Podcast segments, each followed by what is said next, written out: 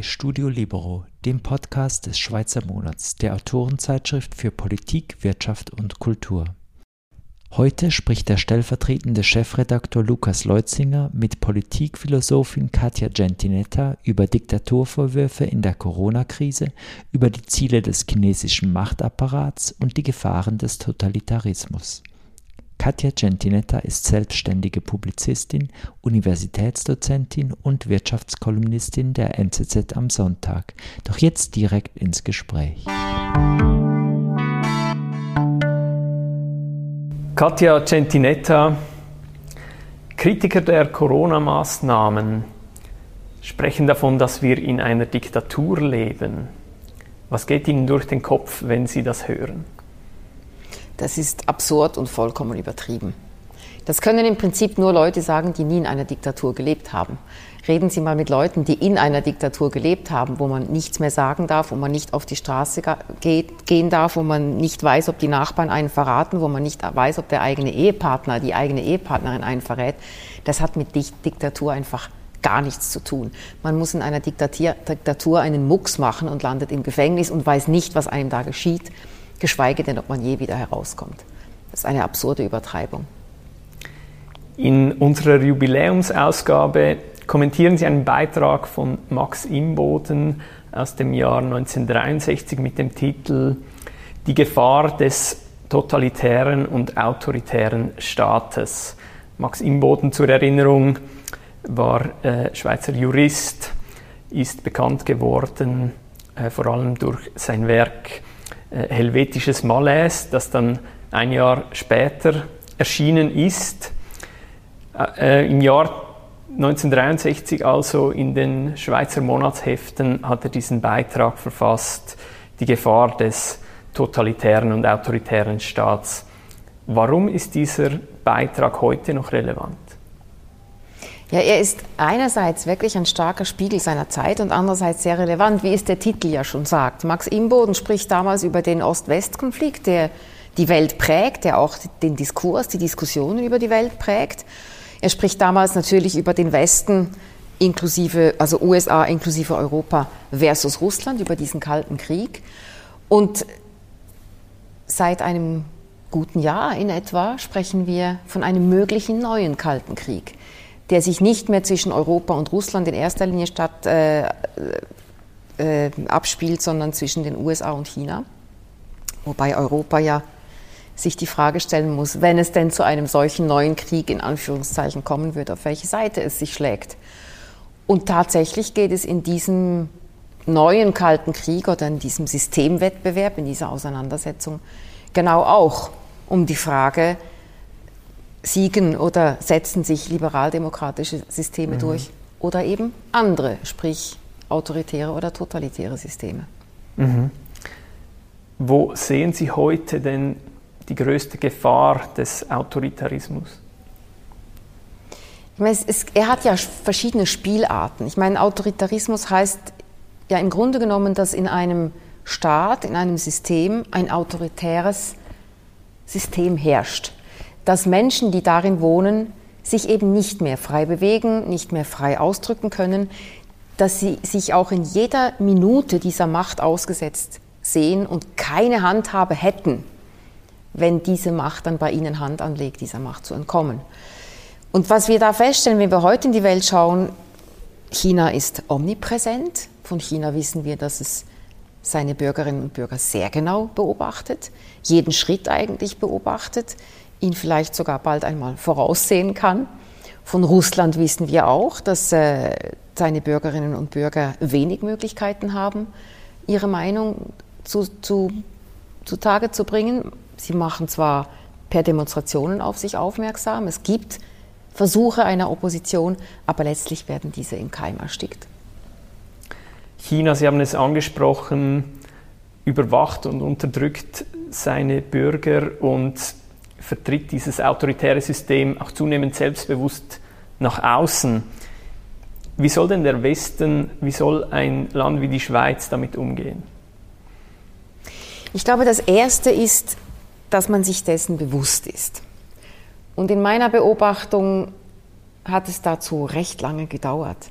In meiner Beobachtung ist es wirklich so, dass äh, gerade Europa im Prinzip erst mit der Corona-Krise erwacht ist, nachdem irgendwie klar war, dieser Virus kommt aus China, auf welche Weise auch immer. Er hat sich von daher verbreitet. Ähm, die Information war nicht optimal. Das hat auch dazu beigetragen, dass sich dieses Virus verbreitet hat. Äh, in der Folge hat China versucht zu helfen, hat diese, diese Unterstützung aber ganz klar mit eigener Propaganda verbunden. Ich glaube, es geht in erster Linie darum, gegenüber dem Auftreten Chinas nicht naiv zu sein, sondern zu verstehen, das ist ein altes Reich, es ist vielleicht das letzte Imperium auf diesem Globus, ist eine, eine Partei, eine autoritäre Partei, die das Land führt. Und es ist eine Kultur, die in ihrer gesamten Geschichte mit größter Beharrlichkeit lange Strategien verfolgt hat. Und man muss sich nur wenig mit China befassen, um zu verstehen, was deren Ziele sind. Und wenn China, wenn Chinas Machthaber sagen, sie wollen im Jahr 2049 gleich auf sein mit Europa, mit dem Westen, was ihre, ihren Lebensstandard anbelangt, dann müssen sie auf diesem Weg Zwischenziele erreichen. Und die bedeuten Technologietransfer, eigene Industrie, eigenständige, also ein autarkes System. Und sie bedeuten natürlich auch, und das ist eigentlich die Krux in der ganzen Geschichte, sie müssen ihre Leute davon überzeugen, dass das ein gutes System ist. Und das heißt, sie müssen auch die Welt davon überzeugen, dass es ein gutes System ist. Und alle Unterwanderungsversuche, alle Unterwanderungssysteme, allen voran diese Einheitsfront, das ist inzwischen bekannt, dass es das gibt, dass es das überall gibt. Und von daher muss der Westen einfach wachsam sein in erster Linie und sich genau überlegen, wo er auf welche Weise mit den Chinesen kooperiert. Mhm. Wie gut denken Sie, gelingt es China bis jetzt, äh, seine Bürger und die Welt davon zu überzeugen? Also mit seinen Bürgern ist es natürlich das eine die Menschen in China, die wissen genau, dass sie eigentlich nicht aufmucken dürfen. Die leben in einer Diktatur, von der sie eben, die ihnen ganz klar sagt, wenn ich etwas gegen das Regime habe, sage, muss ich um mein Leben fürchten. Das ist tatsächlich so. Und natürlich gibt es auch bei uns Menschen, die sich von dieser Effizienz beeindrucken lassen.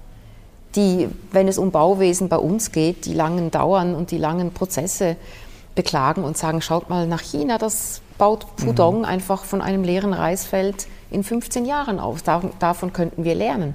Dass das aber natürlich unzählige brutale Vorgehen gegenüber Privateigentum, was es als solches ja sowieso fast nicht gibt, auch Menschen, deren Lebensumstände etc. das wird dann einfach übersehen. Sie haben es vorher auch angesprochen, China setzt ja auch massiv auf neue Technologien bei diesem, in diesem autokratischen System. Generell fördern digitale Technologien die Demokratie oder helfen sie Autokraten? Ich würde sagen, äh, jedes System nimmt sich das, was es gerne hat, weil die Technologie an sich ist ja neutral. Man kann mit jeder Technologie Gutes und Schlechtes machen. Man kann mit der Atomspaltung Energie produzieren oder Bomben. Und genauso ist es mit der digitalen Technologie auch. Ich würde aber schon sagen, angesichts der heutigen Entwicklung in China ist relativ klar, dass China das System viel effizienter für seine Zwecke nutzt, stärker auch ausbaut und das stärker ausrollt, wie man so schön sagt bei der Technologie.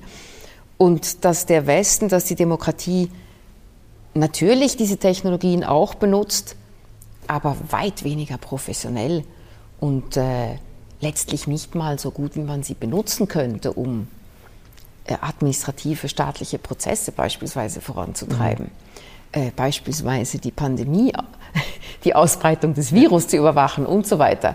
Also der Westen könnte viel mehr damit machen, macht es aber nicht, würde es natürlich viel liberaler einsetzen, aber China holt das Maximum aus den Technologien heraus. Mhm. Aber es geht ja auch darum, was Technologien wie beispielsweise das Internet, wie die wirken. Also in den Anfangszeiten des Internets war man ja sehr euphorisch, dass das quasi zu einer Demokratisierung der Information führt und heute sieht man beispielsweise auf sozialen Medien, dass die auch zu einer Spaltung der Gesellschaft beitragen können. Äh, Audrey Tang, die Digitalministerin von Taiwan, hat in unserer März-Ausgabe von den antisozialen Social Media gesprochen, die die Gesellschaft auseinander dividieren. Wirken Social Media oder das Internet generell heute als Spaltpilze? Ich habe diese Anfangseuphorie nie geteilt.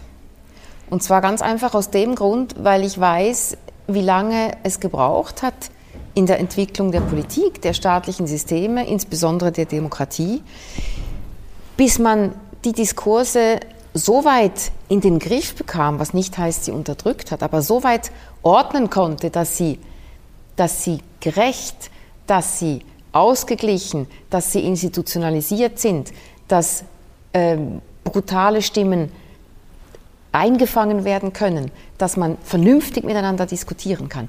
Und die anfängliche Internet-Euphorie hat das komplett übersehen, dass wenn man natürlich Menschen in der Masse einfach aufeinander loslässt, dass da sämtliche Charaktere zum Tragen kommen. Die guten, die konsensorientierten, aber auch mhm. die brutalen. Und das hat sich ganz stark akzentuiert.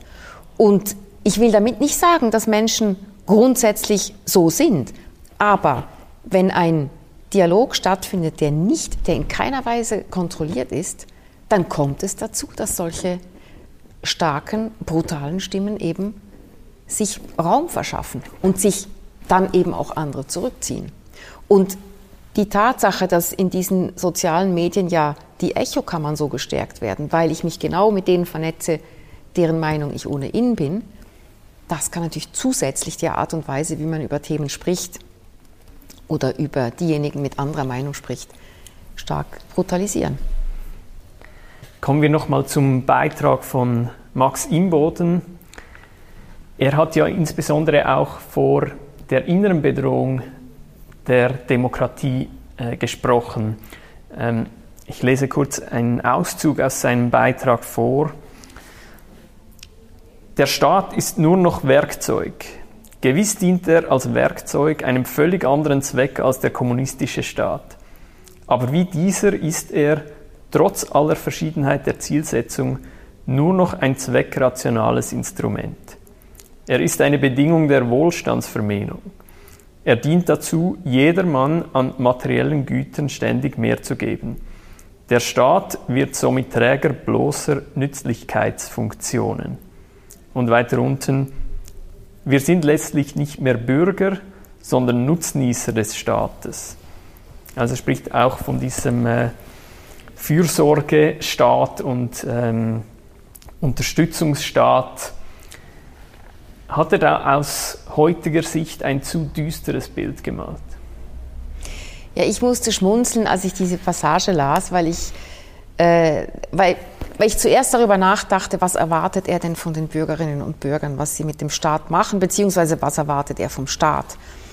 Und mir kam dann eigentlich gleich auch der Gedanke, die Unterscheidung von Ferdinand Tönnies zwischen Gemeinschaft und Gesellschaft. Die Gemeinschaft, die gemeinsame Ziele hat, die sich einigt, die aber auch sehr kollektiv funktioniert und den Einzelnen wenig Spielraum gibt. Versus eben der Gemeinschaft, die fähig ist, eine plurale Gesellschaft einzufangen und auf Grundregeln festzulegen und innerhalb dieser Grundregeln oder abgesehen von diesen Grundregeln aber sehr viele Freiräume lässt. Also deshalb war, musste ich zuerst schmunzen, dass ich das gelesen habe. Und natürlich das mit dem Fürsorgestaat. Äh, natürlich hat er erkannt, dass der Sozialstaat ausgebaut wird. Das war auch der Fall, ganz eindeutig. Äh, es hat sich vor allem dann manifestiert in den 1970er Jahren, in, im Nachgang der Ölkrise, als die Einnahmen stark zurückgingen.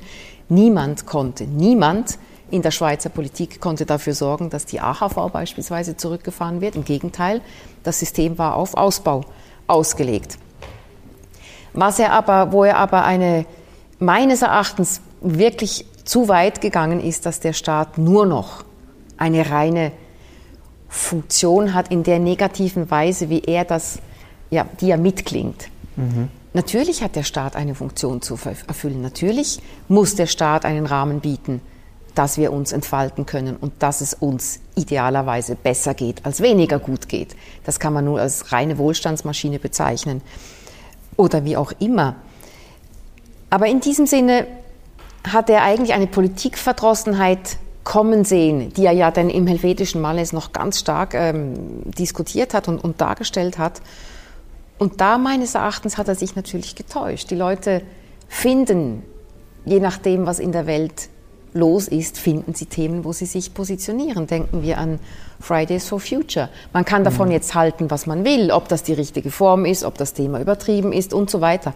Aber die Gesellschaft bzw. Politikinteressierte in einer Gesellschaft haben immer wieder Anlass, sich politisch einzumischen. Und sie tun es auch. Und sie können es, weil wir in einer freiheitlichen Demokratie leben und mhm. eben nicht in einer Diktatur.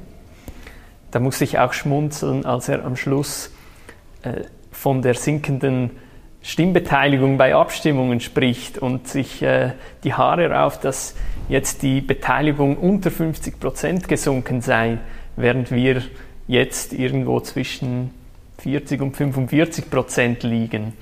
Und trotzdem kann man sagen, die Demokratie ist deswegen nicht untergegangen. Also sind wir da vielleicht auch generell immer ein bisschen zu pessimistisch.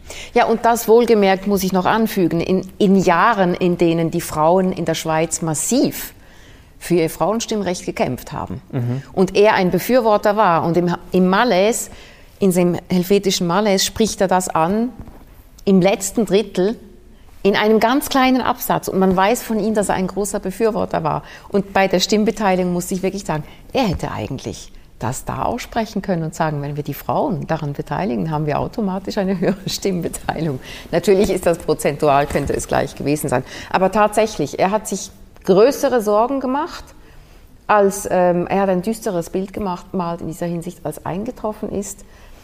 Und vielleicht hat ihm auch da die, die, äh, die gewisse rationale Gelassenheit gefehlt, im Sinn von les absents ont toujours tort. Also wer nicht geht, redet eben nicht mit.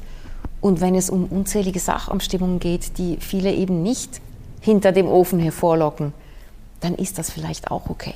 Mhm. Also da hat er eigene, eine, das war, der, das war die einzige Stelle im Text, wo ich dachte, da ist er ein bisschen veraltet, auch weil er ja in den, im Malays ja stark für eine Verfassungsreform eingestanden ist, die ja dann auch eingeleitet wurde, die aber in 30 Jahren dann einen, der hat der Berg eine Maus geboren, kann man sagen. Und da hatte ich wirklich den Eindruck, da trauert er einem alten, fast attischen Politikverständnis nach, in dem alle Bürger aktiv sind, Bürgerinnen waren es ja damals wirklich noch nicht, alle Bürger aktiv sind und sich ständig einbringen. Und dazu war die Gesellschaft damals schon viel zu plural, als dass sie sich auf, diese, auf dieses enge Engagement hätte einbinden lassen können. Mhm. Und andererseits gibt es ja auch das andere Extrem, das, das extreme, äh, ja, fast manische Engagement. Sie schreiben in Ihrem Kommentar auch, die, die Vorstellung, man könne mittels Ideologie das Paradies auf Erden schaffen, ist trotz grausamem Versagen offenbar nicht auszurotten. Welche Ideologien haben Sie dabei im Blick? Ja gut, Max Imboden hat ja damals Russland beschrieben und interessanterweise hat er ja hat er uns, die damalige Betrachtung Russlands im Westen, hat er ja noch als Verharmlosung dargestellt. Er hat gesagt, es ist dort noch viel grausamer, als wir es uns eingestehen wollen und, und wirklich sehen. Und äh, das finde ich eben heute auch wieder interessant, dass wir in einer Zeit leben, gerade hier, wo wir haben Wohlstand, wir haben Freiheit, wir haben eigentlich alles, was wir brauchen. Und trotzdem hat diese Ideologie einen enormen Aufschwung wieder. Die Art und Weise, wie man aufgrund von Klimafragen, aufgrund von Ungleichheitstendenzen äh, eine, ein, eine Überwindung des Kapitalismus und einen Kommunismus und Sozialismus propagiert, erstaunt mich schon. Und es erstaunt mich eben vor allem deshalb, weil genau diese Ideologie ja gezeigt hat, dass sie nicht umsetzbar ist dass sie nicht umsetzbar ist, weil sie den Menschen schadet und weil sie genau das nicht einlöst, was sie verspricht, nämlich dass alle Menschen gleich sind. Das System hat wie kein anderes bewiesen, dass einige Menschen sehr viel gleicher sind als andere. Und eigentlich sollte diese Geschichte eine Lehre sein. Sie ist es aber nicht. Aber das liegt in der Natur mhm. der Ideologie, die Hannah Arendt ja so schön definiert hat als den dauerhaften Versuch, den Sieg über die Realität zu erlangen. Und deshalb sind diese Ideologien eben nicht unterzukriegen, offenbar. Und es erstaunt auch, mit welcher Vehemenz sie vertreten werden. Der Publizist Andrew Sullivan sagt in Bezug auf die USA, spricht er von den Ideologien als neuen Religionen. Also eigentlich ist es ja paradox, dass die traditionellen Religionen laufen dann Anhängern verlieren und trotzdem scheinen wir immer noch ein starkes Bedürfnis nach Religiosität zu haben. Ich würde das vielleicht ein bisschen differenzieren. Ich glaube, es gibt Menschen, die brauchen das nicht. Dann gibt es Menschen, die haben ein Bedürfnis nach Spiritualität. Das ist an sich ungefährlich. Und dann gibt es Menschen, die haben ein Bedürfnis nach einer sehr starken Orientierung, nach einem Dogma. Und die wollen wirklich, dass jemand etwas, ich schaue absichtlich nach oben, ihnen sagt, wie sie leben sollen und wie die Gesellschaft funktionieren soll. Und diese Menschen haben natürlich in den traditionellen Religionen finden sie diese Zuflucht nicht mehr. Vor allem nicht im Christentum, weil das Christentum, obwohl es eine Religion ist, eine sehr rationale, einen sehr rationalen Umgang ermöglicht. Und genau das suchen diese Leute ja nicht. Also suchen sie andere Religionen oder eben Ideologien, die ihnen sagen, es gibt dieses eine höhere Ziel, das über uns steht und nach dem wir unser ganzes Leben und unsere Welt ausrichten müssen. Und sie suchen in dem Sinne nach einer absoluten Orientierung und die bekommen sie da. Aber wird es nicht zum Problem für eine Demokratie, wenn Ideologien eben zu Ersatzreligionen werden? gerade auch in einer Konsensdemokratie wie der Schweiz, also wenn man unterschiedliche Interessen hat, dann lässt sich zwischen diesen Interessen vermitteln. Wenn man aber unterschiedliche Religionen vertritt, lässt sich kein Kompromiss dazwischen finden.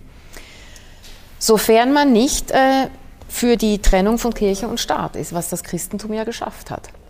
Und die, der Hauptkonflikt bei uns liegt eben darin, ich erinnere an die kürzliche Abstimmung über das Verhüllungsverbot, lag ja genau darin, dass eine Religion, die keine Trennung von Kirche und Staat vollzogen hat, den Anspruch erhebt, in unserer liberalen demokratischen Demo, äh, in unserem liberalen demokratischen Staat ihre religiösen Gesetze letztlich über die unsrigen, über unsere weltlichen zu stellen. Und das ist schwierig, beziehungsweise muss ein, eine liberale Demokratie, wenn ihr ihr System etwas wert ist, im Prinzip unterbinden. Sehr gut. Vielen Dank für dieses Gespräch, Katja Centinetta. Ich danke Ihnen, Herr Leutzinger. Vielen Dank.